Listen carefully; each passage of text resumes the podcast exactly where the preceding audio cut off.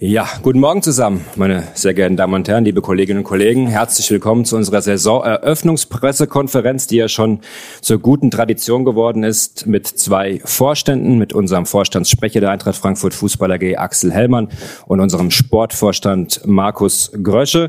Ich möchte einleitend noch eins, zwei Fakten für den kommenden Sonntag euch mitteilen. Zum anderen, zum einen sind wir mit 55.000 Zuschauern ausverkauft. Wichtig auch nochmal, das Spiel ist am Sonntag um 17.30 Uhr. Der, die ein oder andere spricht ja immer von Samstag. Nicht, dass es da zu Missverständnissen kommt. Sonntag 17.30 Uhr gegen Darmstadt 98, 55.000 Zuschauer.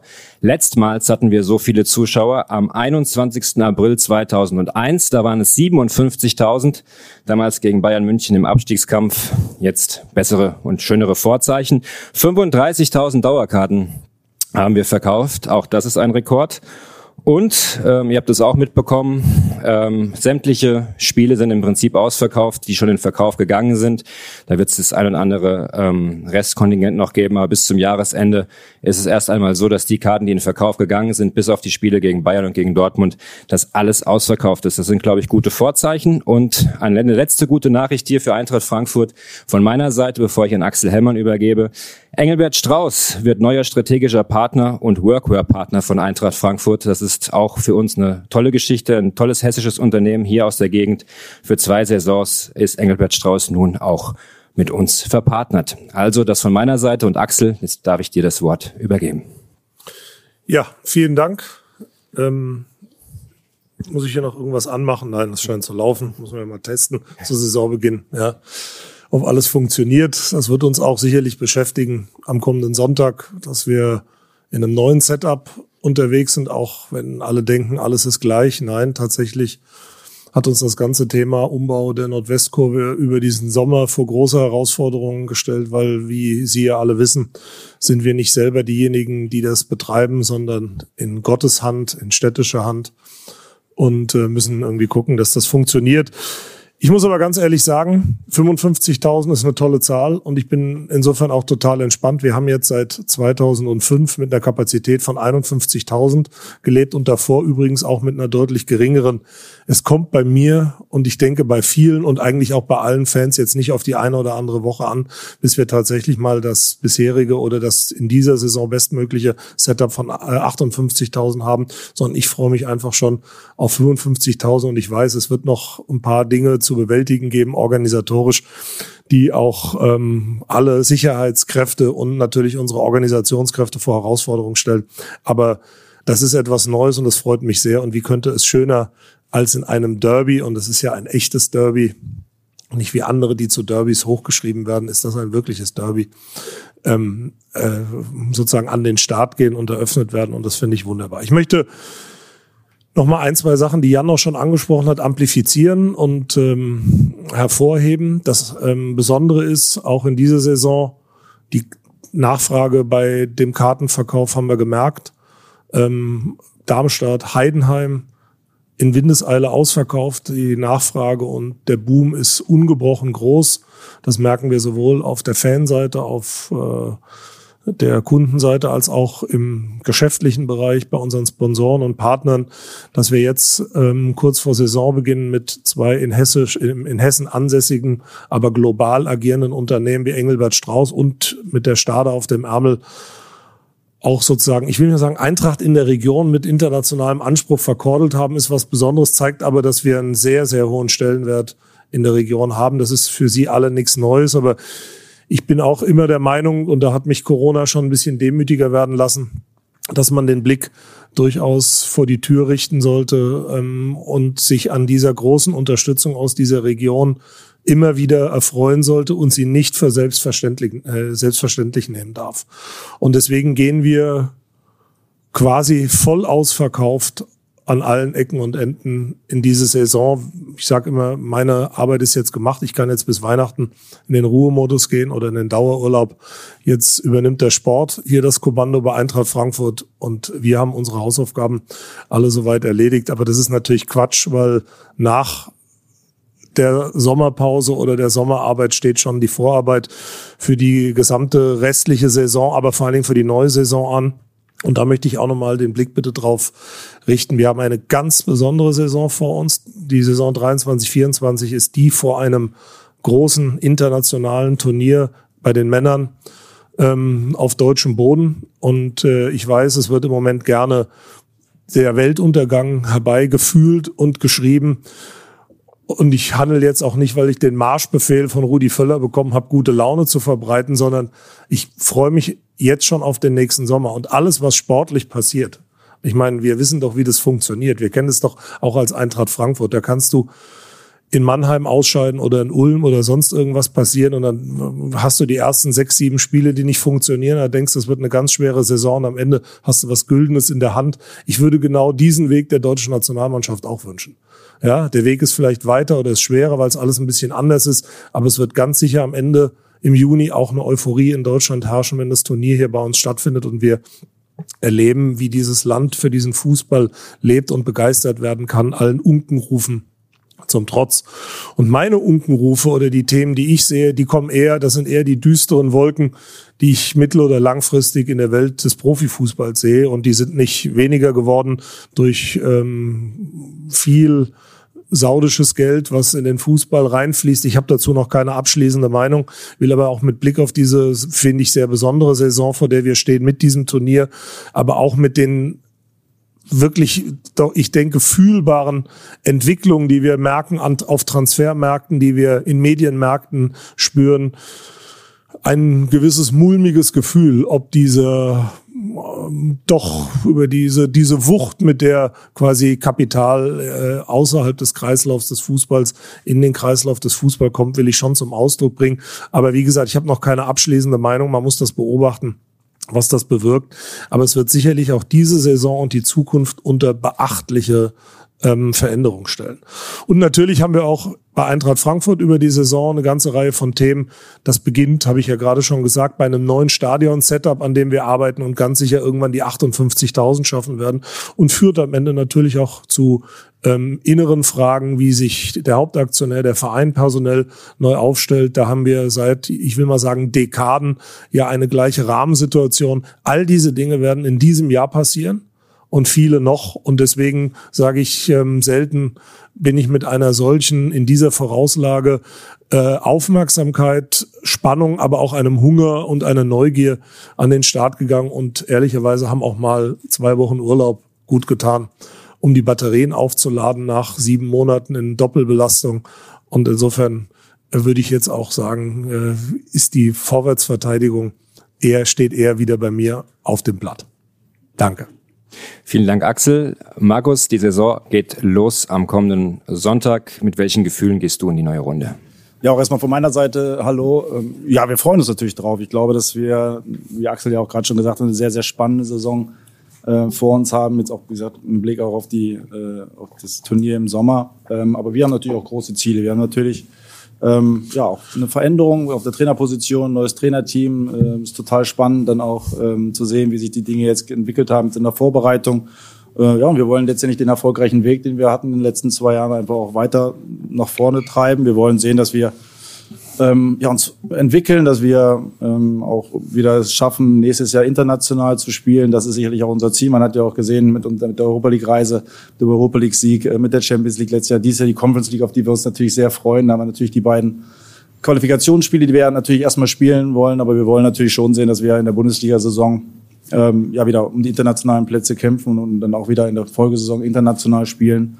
Ähm, wollen sehen, dass wir, und das ist das, was das Manko, was wir hatten in den letzten beiden Jahren, dass wir einfach auch zu wenig Heimspiele gewonnen haben, dass wir diese Power, die in unserem Stadion ist, jetzt auch mit einer anderen Kapazität äh, einfach deutlich besser nutzen und, und einfach ähm, versuchen, jedes Heimspiel zu gewinnen, aber diese, diese Energie zu nutzen. Das ist sicherlich das, was für uns auch ganz, ganz oben äh, auf der Liste steht, äh, mit, einem, mit einem attraktiven Fußball, mit dem offensiven Fußball ähm, um einfach unsere Fans zu begeistern, weil einfach dieses, dieses Momentum, ähm, ich kann das immer nur beschreiben, in diesem Freiburg-Spiel, die letzten zehn Minuten, wie uns das Stadion nach vorne getragen hat. Und das wollen wir natürlich in dieser Saison ähm, deutlich häufiger auch spüren auf dem Platz und wollen sehen, dass wir natürlich ähm, dann auch unsere Heimspiele immer gewinnen, weil das, diese Energie einfach zu nutzen, um dann einfach auch erfolgreich zu sein. Ähm, wir haben auch im Frauenbereich natürlich sehr viel vor. Wir richten ja das Champions League Turnier aus, was natürlich für uns eine eine sehr, sehr große Ehre ist. Wir wollen alles dafür tun, dann natürlich dann auch ähm, in die Gruppenphase in der Champions League bei den Frauen einzuziehen. Ähm, wir wollen auch in dieser Saison wieder schaffen, im nächsten Jahr einen der Champions League Plätze zu erreichen. Wir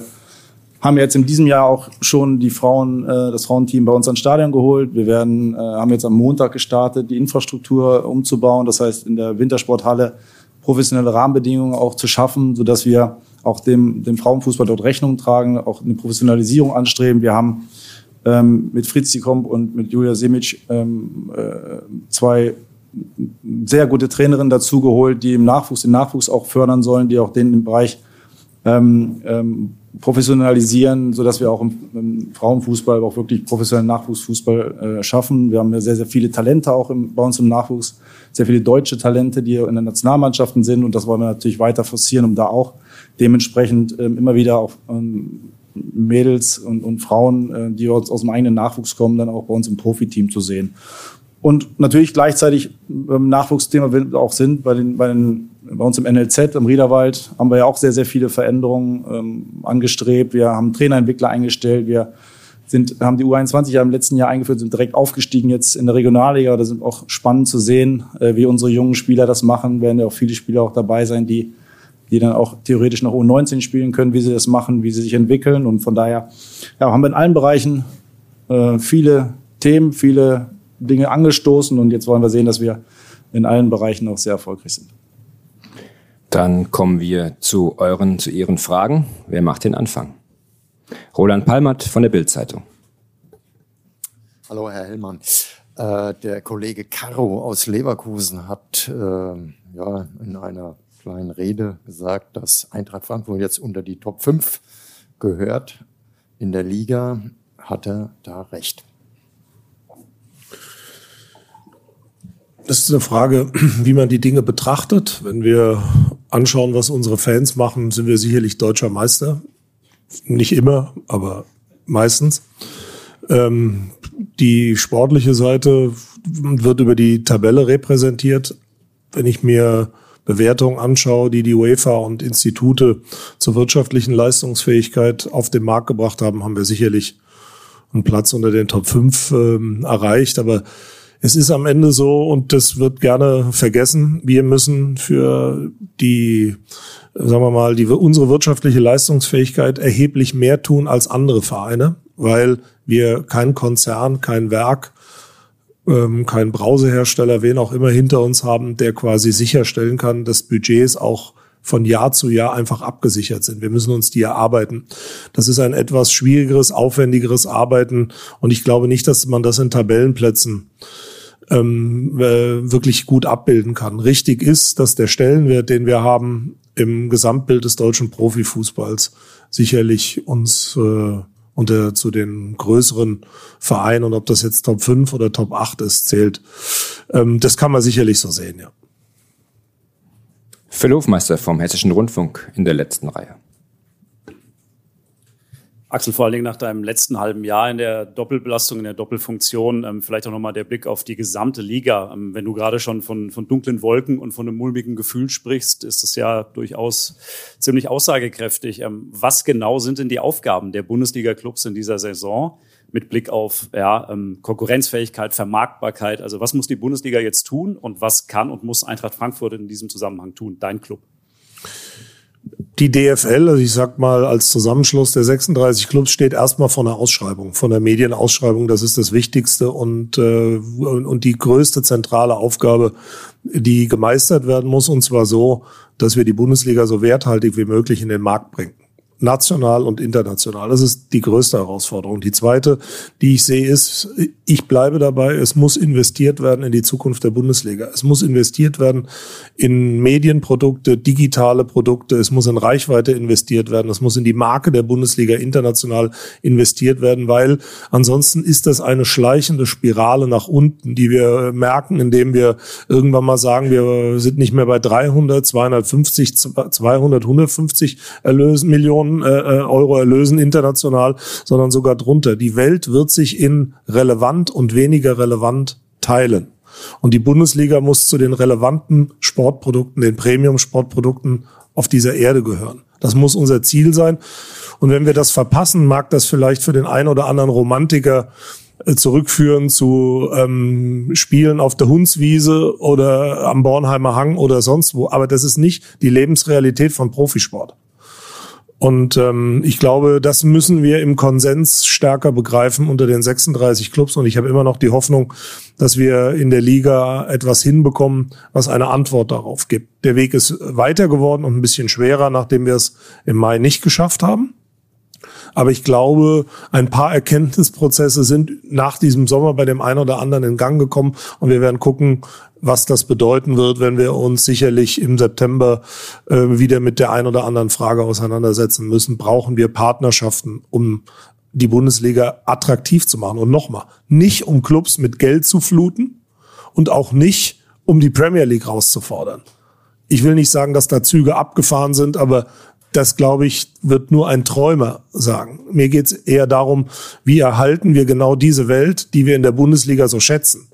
Denn, und ich glaube, das kann man mit Fug und Recht sagen, wenn wir es nicht zentral hinbekommen, werden es die Clubs versuchen, individuell zu lösen. Und was das bedeutet, im Hinblick auf eine Auseinander, ein weiteres Auseinandergehen der Schere unter dem Einfluss der größten oder größeren internationalen Erlöse, die wir jetzt durch die UEFA-Wettbewerbe und die Ausschüttung haben werden, das kann sich wirklich am Ende jeder Erstklässler ausrechnen. Und da dürfen wir nicht naiv sein. Andreas Schimmer von der Deutschen Presseagentur. Hellmann, auch nochmal ein übergreifendes Thema. Bundesliga und Gesellschaft. Wir leben ja im Moment in einer Gesellschaft, die sehr heterogen geworden ist, mit Querdenkern und, und was weiß ich, alles sehr geteilt auch. Nun war der Sport und die Bundesliga eigentlich oft und viele Jahre, vielleicht auch Jahrzehnte, ein Bestandteil der Gesellschaft, wo man gesagt hat, da ist was Integratives, das, das vereint, das, das bringt die Leute hinter etwas. Ähm, hat sich das verändert, auch angesichts der Kritik, die auch aus den Fans, Fankreisen und so rausgekommen ist an die abgehobenen Profis und was es alles so gibt? Wie, wie ist es heutzutage noch in der Bundesliga? Gibt es das noch, diese identifikationsstiftende Kraft? Davon bin ich zu 100 Prozent überzeugt und ich kann Ihnen sagen, wenn es anders wäre, hätten wir auch nicht gegen Heidenheim innerhalb von sechs oder acht oder zehn Stunden das Stadion äh, voll bekommen ich glaube, wir müssen die Dinge mal voneinander sezieren. Es gibt äh, sozusagen diese Lebensmittelpunkte um die großen oder um die Fußballclubs selbst, wo die Menschen hingehen, sich treffen mit Freunden. Das bedeutet ihnen emotional was. Das hat eine hohe Authentizität. Ist ja nicht nur bei uns so. Das ist ja bei vielen anderen Clubs genauso. Und ich glaube, diese Verbindung ist stark und die trägt. Ob die in den institutionellen Fußball, in den Weltfußball genauso groß ist, da habe ich zumindest meine Zweifel oder spüre ich andere Reaktionen. Und das ist auch ein Auseinandergehen, was ich mit ein, das Auseinandergehen der Schere bezeichne. Und da glaube ich, ist am Ende die Frage, welche Rolle spielen, spielt saudisches Kapital auf die Wahrnehmung der Menschen, wie sie den Profifußball fühlen, vielleicht keine gute Rolle. Und das will ich nochmal abschließend beurteilen, das ist noch zu früh. Aber das sind genau die Phänomene. Das sind die, das ist der Spannungsbogen, in dem sich die Themen bewegen, dass die Menschen eine hohe Identifikation mit ihren Clubs vor Ort haben. Sie sehen es doch auch bei anderen. Die Hertha hat einen Zulauf. Schalke hat einen Mitgliederzulauf. Der HSV einen unglaublichen Zulauf. Und da könnte man jetzt nicht sagen, die haben jetzt sozusagen die Bundesliga gerockt in den letzten äh, zwei Jahren oder die zweite Liga äh, auseinandergenommen, sondern es ist einfach eine hohe Identifikation mit dem Verein. Also muss es dort etwas geben, was gefühlt wird, was als wichtig, als relevant, als bedeutend gefühlt wird. Gleichzeitig sehen wir aber den Bedeutungsverlust ähm, der Nationalmannschaft. Und das ist genau das Thema, das in diesem Spannungsbogen ähm, sich, da muss man sich genauer mit beschäftigen. Christopher Michel von Sport 1. Hallo Markus, hallo Axel. Gerne an, an, euch beide die Frage, die Personalie Harry Kane, die beschäftigt ja auch, sag ich mal, die deutsche Fußballwelt, die Fans, die jetzt auch wieder große Angst haben, dass die Bayern davon galoppieren. Andererseits ein Teil der Journalisten, der das bejubelt als, äh, ja, als wäre ein neues, äh, als wäre ein neuer Segen über den deutschen Fußball hereingebrochen. Wie bewertet ihr beide denn generell diesen Transfer von Harry Kane? Ist das was Gutes für die Bundesliga oder seht ihr es eher skeptisch, weil ihr denkt, die Bayern galoppieren davon? Ja, also erstmal muss man ja sagen, dass es ein Spieler wie Harry Kane sich für die Bundesliga entscheidet, ist sicherlich auch, ähm, auch dem geschuldet, dass die Bundesliga sehr interessant ist. Ne? Und, und das ist sicherlich ein positives ähm, Signal. Auf der anderen Seite ja, ist natürlich auch sehr viel Geld geflossen. Von daher ähm, ähm, hat das natürlich auch da ein Stück weit eine Ursache. Ähm, aber ob die Bayern jetzt wegmarschieren oder nicht, das wird man sehen. Ich glaube, dass es, dass es wieder ein enger Kampf wird. Ich glaube, dass auch, wenn man sieht, wie die Leipziger Dortmund äh, auch dann wieder aufgerüstet haben, die Leverkusener. Also ich glaube, es wird schon auch ein Kampf sein um die Spitze dieses Jahr. Ich glaube, dass es nicht so eindeutig wird. Natürlich ist Harry Kane ein sehr, sehr guter Spieler. Die Bayern haben eine sehr, sehr gute Mannschaft.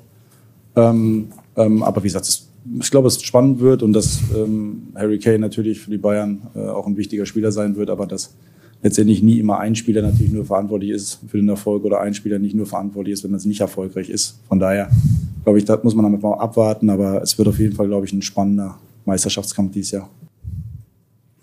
Ich war ja beim Supercup am Samstag, da war der Deal ja gerade durch und wurde auch im Stadion entsprechend gefeiert. Ähm, ich finde es großartig für die Bundesliga, muss ich ganz ehrlich sagen, weil ich glaube, das ist ein, ein ganz, das ist auch ein Zeichen von Attraktivität. Und für Eintracht Frankfurt bin ich da ganz entspannt. Hasebe hat den im Griff. Sonja Pahl, Radio FFH.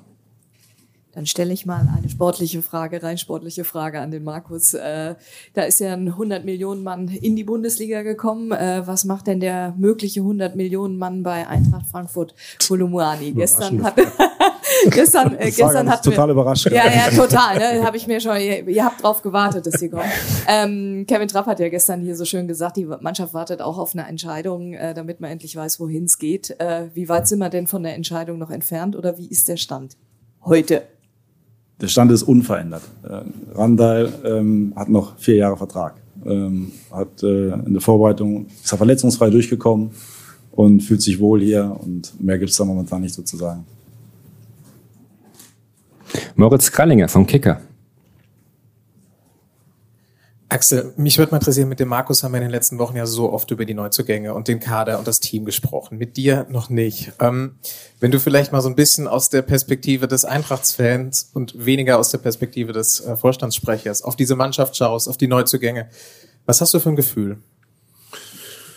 Also wenn du Fans befragen willst, dann würde ich sagen, frag Fans. Ja, weil hier sitzt heute nicht der Fan, hier sitzt der Vorstandssprecher. Ich freue mich auf die Mannschaft in ihrer Besetzung und ändert die sich noch, freue ich mich auch auf die Mannschaft, weil ich ganz sicher bin und das haben die letzten Jahre auch gezeigt. Man kann unserer sportlichen Leitung und den ähm, jeweiligen Trainerteams zu 100 Prozent vertrauen, dass sie das Beste aus der Mannschaft rausholen. Und da sind wir ja in den letzten Jahren durchaus gesegnet mit guten Ergebnissen gewesen. Egal, wie sich das mal zwischenzeitlich in der Transferperiode angefühlt hat mit Schwankungen und Veränderungen. Ich erinnere nur an das Thema Kostic das kennen wir ja. Und deswegen kann ich auch nur sagen, in den Personalfragen, ihr glaubt gar nicht, wie entspannt äh, wir sind im Vorstand, weil ich es immer besser finde, solche Themen aus einer Position der Stärke und der Ruhe heraus zu bewerten und nicht aus einer Situation des Drucks, die wir bei Eintracht Frankfurt in den vergangenen Jahren auch hatten. Das ist für uns eine Luxussituation, in der wir gerade sind. Die nächste Frage, Phil Hofmeister. Ich weiß ja seit dem Trainingslager, dass auch Markus zumindest ein bisschen Eintracht-Fan geworden ist inzwischen. Von daher seid ihr ja beide Fans. Ähm, Markus, morgen Abend wissen wir ja, ähm, beziehungsweise nicht heute Abend sogar schon, ne? heute ist Donnerstag, heute, ja. gegen wen ihr dann in den Playoffs der Conference League spielen werdet. Wie sehr werden auch diese zwei Spiele eurer Saison ein Stück weit definieren? Emotional, sportlich, wirtschaftlich? Ja, aber ich glaube nicht, dass sie jetzt die Saison definieren. Ne? Also, aber es ist natürlich so, dass wir in den Wettbewerb wollen. Wir wollen die Conference League spielen. Ähm, wie gesagt, man wird heute Abend dann sehen oder wissen, gegen wen wir spielen. Und unser Ziel ist es, dann in die Conference League Gruppenphase zu kommen und dann ähm, äh, da erfolgreich zu sein. Wir kennen den Wettbewerb so noch nicht, aber wir nehmen den genauso an wie die Champions League im letzten Jahr. Für uns ist es international immer was Besonderes und, und darauf freuen wir uns. Äh, und so gehen wir jetzt auch die beiden Spiele an und, und dann werden, wie gesagt, heute Abend werden wir sehen, wer der Gegner ist und dann wollen wir sie erstmal schlagen und dann, ähm, dann geht's weiter. Aber ähm, für uns ist das ähm, ja einfach super international zu spielen und, und wir freuen uns darauf jetzt erstmal auf die beiden Spiele. Andreas Schimmer von der DPA. Eine Frage an Sie, Herr Hellmann. Ist ja auch Entwicklung im DFB-Nationalteam, äh, beziehungsweise die Ausrichtung, wie es sportlich weitergehen gehen soll. Hannes Wolf soll es jetzt machen, plötzlich, ähm, mit einem Team vielleicht noch, Sandro Wagner dazu, Hanno Balic. Ähm, Kedira ist, das hat nicht funktioniert. Wenn Sie diese Gemengelage mal so sehen und das, was eventuell da rauskommen kann, ist das jetzt eine Lösung mit diesem technischen Direktor Hannes Wolf? Das Thema ist in guten Händen. Ich sehe mich nicht dazu aufgerufen, das zu kommentieren und lasse sozusagen sportliche Entscheidungen bei Leuten, die die sportliche Kompetenz haben. Roman Unger, direkt neben Andreas Schemmer von der Bild-Zeitung. Äh, Markus, der Transfermarkt ist jetzt noch ungefähr zwei Wochen, glaube ich, offen. Ähm, ja, wie viel Bewegung wird es bei euch noch geben? Ähm, wo siehst du noch Handlungsbedarf? Elivahi scheint ja auch ein interessanter Spieler für euch zu sein. Ja gut, wird ja immer spekuliert. Ich glaube, das ähm, ist, ist normal. Mittlerweile geht's ja zu 99 Prozent nur noch um Transfers ähm, und nicht mal um irgendwelche anderen Dinge. Ähm, und da wird natürlich immer viel spekuliert, ähm, immer wieder auch Namen reingeworfen. Ähm, wie gesagt, wir sind im Großen und Ganzen zufrieden mit unserem Kader. Wir haben die Dinge gemacht, die wir machen wollten. Wir haben den Kader relativ früh auch so zusammen gehabt. Ähm, sicherlich ähm, wird der eine oder andere vielleicht uns noch verlassen, weil er woanders ein bisschen mehr Spielzeit bekommt weil er sich äh, dort vielleicht ein bisschen besser entwickeln kann. Ähm, und dann wird man sehen, ähm, wie sie jetzt die nächsten zwei Wochen sich einfach entwickeln. Also ähm, es ist immer schwierig, jetzt irgendwann wirklich einen Stand zu sagen, das ist jetzt die Mannschaft oder weil natürlich bis zu so einem Ende des Transferfensters immer wieder viel passieren kann und da lasse ich mich jetzt nicht so hinreißen, hier zu sagen, das wird die Mannschaft sein. Also von daher, ein bisschen Bewegung wird noch passieren, aber ähm, äh, das hängt natürlich immer so ein bisschen davon ab, was jetzt ähm, in den nächsten Wochen auch passiert. Christopher Michel und dann Sonja Pahl.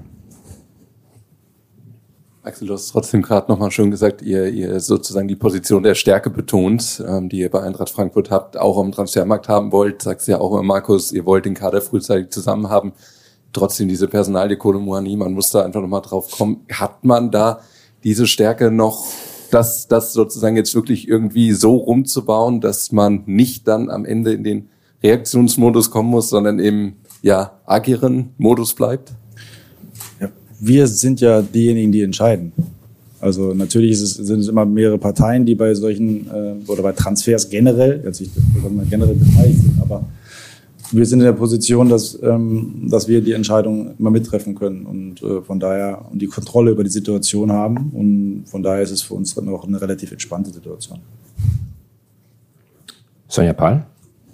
Ja, Axel, du hast zum Eingang so schön äh, gejubiliert, dass es ein Hessen-Derby ist, ein echtes Hessen-Derby jetzt zum Saisonstart für euch. Als die Ansetzung kam, was hast du denn gedacht, als äh, der Nachbar tatsächlich für das erste Spiel für euch auf der Agenda stand? Und was hältst du allgemein jetzt, kannst du ein Wort sagen, wie du Darmstadt einschätzt vielleicht auch? habe ich gesagt, na endlich hat mir noch mal einer bei der DFL zugehört bei der Ansetzung des Spielplans. Nein, um alle Mythen auszuräumen, da habe ich natürlich überhaupt gar keinen Einfluss drauf gehabt. Ich weiß, da wird ja viel kolportiert, aber äh, ich bin froh, dass wir zuerst zu Hause spielen in der Hinrunde gegen Darmstadt, ähm, ähm, weil ich glaube, ähm, und das wird der ein oder andere noch erfahren in diesem Stadion, das ist ein Hexenkessel. Ich glaube 17.000 Zuschauer, aber das fühlt sich dann anders an. Mit der Euphorie des Aufsteigers ist viel möglich. Da geht es am Ende um Mentalität, da geht es um mannschaftliche Geschlossenheit und ich weiß, die Darmstädter haben einfach eine, eine die haben gerade in solchen Themen aus den letzten Jahren eine gewisse Erfahrung, dann eine Wagenburg zu bauen und äh, sich darauf einzustellen. Also insofern ich ähm, finde das immer wieder beachtlich, was da passiert und ich freue mich drauf, dass es da gleich zum Kräftemessen kommt. Da weiß übrigens jeder in der Saison, was Sache ist. Also auch bei uns, bei unseren Neuzugängen und äh, Spielern, weil es ist noch mal eine Spur heißer und auch ein bisschen aggressiver. Ich bin mir aber sicher, dass das alles in guten Bahnen verlaufen wird, weil wir sehr gut vorbereitet sind und man hat schon gesehen, jetzt auch bei Lok Leipzig, dass äh, zumindest unsere Fans ähm, jetzt äh, sich da nicht auf jede Provokation heben lassen. Und ähm, das gibt mir eigentlich ein gutes Gefühl mit Blick auf Sonntag. Andreas Schimmer, Deutsche Presseagentur. Ich habe eine Frage, Hellmann, ein bisschen abseits der Aktualität. Äh, der Steppi Stepanovic wird am 30.75. Ich meine, äh, es ist ja fast eine Legende, es ist mit dem Verein verbunden. Enfant terrible und was weiß ich. Was bedeutet er für den Verein? Was hat er für den Verein bedeutet? Hat er heute auch noch eine Strahlkraft? in jedem Fall, also überall, wo ähm, Steppi auftaucht, gehen irgendwie die Türen und die Herzen auf, weil er sich eine eine Nahbarkeit bewahrt hat, ein, ähm, ein, ein Umgang, der überhaupt gar keine Grenzen kennt, sondern der spricht dich an, der wird angesprochen. Ähm, und äh, er beobachtet den Fußball noch wirklich sehr genau. Das wissen wir aus äh, zahlreichen Begegnungen. Und natürlich muss man sagen, Steppi hat etwas in diesen Verein gebracht, eine Note der, ähm, ich sag mal, der Lässigkeit und der der auch auf eine gewisse Art und Weise eine, eine Eleganz, eine Augenzwinkernde, die diesen Club geprägt hat, auch in der Wahrnehmung. Also die Sonnenbrille im karierten Sakko mit einem Zigarillo und seinem äh, Schnauzer ist schon in den 90ern, hat einen enormen Kultstatus erreicht und so wird er auch gesehen. Und er ist eigentlich regelmäßig auch auf all unseren Veranstaltungen, wird eingeladen, kommt mit und ist da sicherlich auch eher Mittelpunkt als Nebenfigur. Jetzt kann ich ja sagen, apropos Kultstatus, mache ich aber nicht. Der älteste Journalist im Raum, Peppi Schmidt, beziehungsweise nicht nee. der älteste, Hartmut ist Hartmut. da, aber der mitdienstälteste Peppi Schmidt in der ersten Reihe. Markus, würde ich nicht überraschen, dass ich nochmal auf Kolo zurückkomme. Ne? Eine klare Frage mit der Bitte um klare Antwort, so sagt man das doch, glaube ich, in irgendwelchen Shows. Wird denn der Kolo am Sonntag gegen Darmstadt spielen, vorausgesetzt der Trainer stellt ihn auf? Davon gehe ich aus, ja. Aber letztendlich muss der Trainer entscheiden. Ja, genau. Da ist morgen um 13.30 Uhr hier am gleichen Stelle Pressekonferenz. Dennis Bayer von Sky. Markus, du äh, hast eben gesagt, es äh, könnte noch einige Spieler geben, die euch verlassen, weil sie woanders äh, mehr Spielzeit bekommen können. Einer ist Farid Alidur, der würde gerne nach Köln. Köln hätte ihn auch ganz gern. Wie ist denn da der Stand? Das kann passieren, ja. Also ähm, es kann sein, dass wir da eine Lösung finden. Sicherlich ähm, für Farid ist es wichtig, einfach zu spielen, regelmäßig zu spielen und, und von daher kann es schon sein, dass wir da eine Lösung finden. Nachfrage? Wahrscheinlich fünf andere Namen noch im Petto? Nee, äh, der gleiche Name. Seid ihr denn bereit, ihm eine Kaufoption mitzugeben? Ja, also in dem Status sind wir jetzt noch nicht, also über Vertragsdetails zu sprechen. Moritz Kreilinger vom Kicker. Axel, ich würde nochmal auf den äh, Zuschauerboom zu sprechen kommen, den du vorhin angesprochen hattest. Jetzt habt ihr ja dieses Jahr durch den Ausbau der Nordwestkurve ein paar Dauerkarten mehr zu verkaufen gehabt und der Run darauf war ja sicherlich groß. Äh, wie viele Leute habt ihr denn enttäuschen müssen oder wie viele Dauerkarten hättet ihr denn tatsächlich verkaufen können, wenn es unbegrenzt wäre? Also das ist relativ einfach. Wenn wir es nicht begrenzen würden, könnten wir das ganze Stadion mit Dauerkarten äh, zumachen. Das ist aber gar nicht unser Interesse. Es ist ja bekannt, dass wir dann gerade, wenn wir in der Vollauslastung sind auf der Nordwestkurve, diese zweimal tausend Kartenkontingente auch bereithalten wollen. Also zum einen für ähm, äh, Schüler, Schülerinnen, Kinder, Jugendliche als Ehrenkarten, als Freikarten, ähm, um auch, sagen wir mal, immer wieder neue Leute zu begeistern, live das Erlebnis Eintracht Frankfurt hier im Stadion ähm, mitmachen zu können und vielleicht auch gerade dort, wo die finanziellen Möglichkeiten eher begrenzt sind. Und auf der anderen Seite, dass wir für Kurzentschlossene ähm, auch noch immer 1000 Karten haben, die quasi 24 Stunden vor in den Vorverkauf gehen, damit das, was eigentlich ja jetzt schon für alle in der Bundesliga oder aber auch für Eintracht-Fans Realität ist. Wenn du nicht irgendwie besondere schon Dauerkarteninhaber bist oder Mitglied bist, ist es total schwer, einfach mal an Karten zu kommen. Und wir müssen immer auch darauf achten, dass möglichst viele junge Menschen, aber auch neue, die in die Region dazugekommen sind, ähm, Familien, Besucher, die Möglichkeit haben, einfach mal in dieses Stadion zu kommen. Deswegen ähm, äh, dieser, dieser Boom wird anhalten, da bin ich fest von überzeugt, aber wir werden die Dauerkarten, die wir verkaufen, immer limitieren, damit diese Wechsel und das Eintracht Frankfurt erleben auch für jedermann möglich ist. Roland Palmert von der Bildzeitung. Ja. Äh, Herr Hellmann, Sie haben ja einerseits so ein bisschen die drohende Spaltung der Liga da schon angedeutet im anderen Satz aber auch gesagt, welchen Zulauf Clubs wie Schalke, Berlin und Hamburg da und die Eintracht natürlich auch. Warum macht man denn ja nicht die Einzelvermarktung jetzt schon? Äh, würde ja für die Eintracht wahrscheinlich auch lukrativer sein. Warum kämpfen Sie so für die ja, Zentralvermarktung oder für die, das Produkt Bundesliga? Das ist relativ einfach. Wenn alle in die Einzelvermarktung gehen, wird es ähm, einige wenige Gewinner geben ich glaube, wir würden auch dazugehören. Ähm, Es wird aber wahnsinnig viele Verlierer geben. Und es wird dann in der Liga einen noch größeren Leistungsunterschied geben. Und das kann nicht im Interesse der Wettbewerbsintegrität, der Wettbewerbsfairness und auch der Spannung sein. Das ist ja jetzt schon eine große Herausforderung, ähm, dass wir einen spannenden Meisterschaftskampf bekommen, so wie im letzten Jahr. Das war ja eher die Ausnahme. Ich habe ähnlich wie Markus die Hoffnung und sehe das auch, dass mehr vielleicht eingreifen, weil da schon einiges sich getan hat auf der Kaderseite mit Leipzig und mit Leverkusen, Dortmund sowieso und den Bayern würde ich mir wünschen, dass es da einen ganz spannenden Meisterschaftskampf in diesem Jahr gibt. Aber das wird auch die Ausnahme bleiben.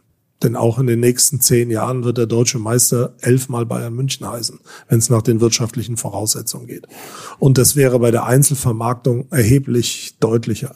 Und deswegen, ich habe auch in dem ganzen Prozess immer gesagt, das Einzigartige, was wir hinbekommen haben, im Vorfeld ähm, der ja, Partnerschaftsentscheidung, die da negativ ausgefallen ist, ist, dass Bayern und Dortmund sich bereit erklärt haben, genau in diese Form der Zusammenarbeit weiter zu investieren, und zwar in die Einheitlichkeit der 36. Das war hochsolidarisch.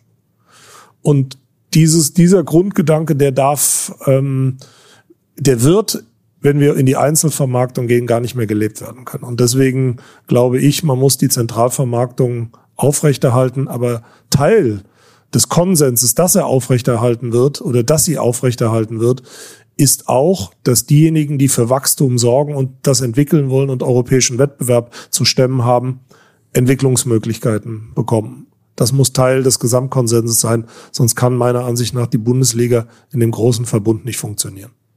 Christopher Michel, dann Phil Hofmeister. Axel, du hast die Herausforderung angesprochen mit dem neuen Stadion. Eins wird sicherlich sein, die so geliebte Verkehrssituation, die wir ja alle immer wieder zu spüren bekommen, auch Fans. Ähm, 5000 Leute mehr jetzt erstmal. Was bedeutet das für euch? Wird das Stadion zum Beispiel früh geöffnet, um noch zu, zu also vielleicht kannst du da einfach ein paar konkrete Informationen geben. Das Thema Verkehrskonzept bewegt uns sehr und zwar schon seit langem, weil es ja auch entsprechende Beschlüsse gibt. Ich sage nur Stichwort Aufforstung der Isenburger Schneise. Wie ein Damoklesschwert schwebt das natürlich über der gesamten Situation. Jeder, der aber auch davon gesunden Menschenverstand äh, getrieben wird, weiß, dass wenn das erfolgt, werden wir wieder Zustände erleben wie der eins beim Länderspiel gegen Argentinien, als die Menschen das Frankfurter Kreuz zugeparkt haben und dann zu Tausenden über die Autobahn gelaufen sind. Und äh, du kannst auch nicht tausend Fahrzeuge am Frankfurter Kreuz abschleppen. Das wird das, das sind ja, das sind ja wahnwitzige Themen, die dann passieren. Also wir sind im Prinzip in der Situation und da vielleicht auch mal ein paar Antworten. Erstens mal glaube ich auf der NWK, das sind jetzt nicht die klassischen äh, Autofahrer, die da kommen, junges Publikum. Das wird eher den ÖPNV nochmal vor ähm, größere Herausforderungen stellen. Da sind wir permanent im Austausch, gehen an maximale Kapazitäten, weil es gar nicht nur eine Frage irgendwie des, der Organisation ist, sondern der Verfügbarkeit von Zügen und gleichzeitig auch der Limitierung der Gleise. Also sozusagen, um die Leute dort einsteigen zu lassen. Das Thema kennt ihr alles. Ich will es jetzt gar nicht zu granular werden lassen. Das Thema Verkehrskonzept ist ein großes. Da gibt es aber auch gute Gespräche und wir haben auch ein paar mehr Parkoptionen im Blick für die neue Saison, um das optimaler auszugestalten. Aber ganz sicher bleibt das eine große Herausforderung in und um den Deutsche Bankpark. Phil Hofmeister. Ja, ich glaube, du hattest noch ein ne, ne, ne Anschlussthema zu dem. Genau, früher die Frage. Ja, wir werden jetzt gegen Darmstadt mal testen mit einer halben Stunde vorher, ob das möglicherweise Effekte bringt. Wir können aber auch nicht jetzt irgendwie vier Stunden vorher das Stadion öffnen. Das macht auch keinen Sinn unter verschiedenen Gesichtspunkten, weil das, die Anreise ist das eine. Aber der Schlusspfiff ist halt der Schlusspfiff. Und dann gehen halt alle nach Hause. Und du kannst jetzt auch nicht sagen, du zwingst die Leute noch eine Stunde im Block zu bleiben. Das geht ja nicht.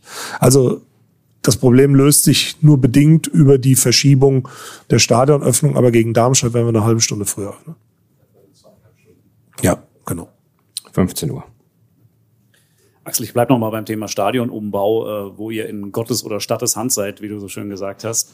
Ähm, als jemand, der früher selbst in der, in der Kurve stand bei Wind und Wetter, wenn du heute da jetzt unten stehst, und wir haben es ja schon gesehen, ein bisschen bei der Saisoneröffnung mit diesen neuen schwarzen Sitzen, mit dieser Wand im Nordwesten des Stadions, was macht das mit dir persönlich, wenn du da jetzt unten stehst und dich da ein bisschen umschaust? Und was wird das perspektivisch auch mit der Akustik, mit dem Erlebnisstadion insgesamt für all diejenigen bringen, die ins Stadion gehen?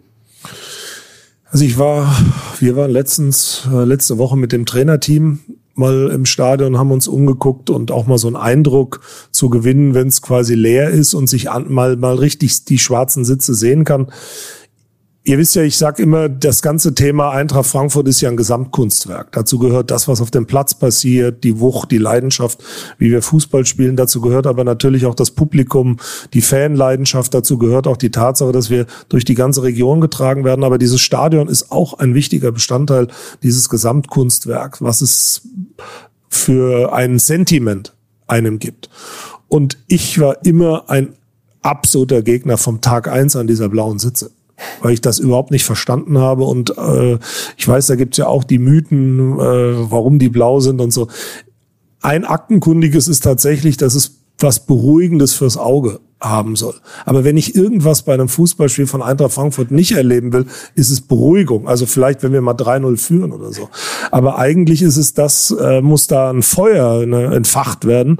Und deswegen, ähm, schwarz ist eine Farbe, die jetzt auch nicht wirklich hohe Emotionen weckt, aber bei uns schon, weil sie natürlich in schwarz-weiß-rot irgendwie, oder schwarz-rot-weiß, muss ich ja aufpassen, ja, ähm, richtig ähm, die passt sozusagen in, unser, in unsere Darstellung.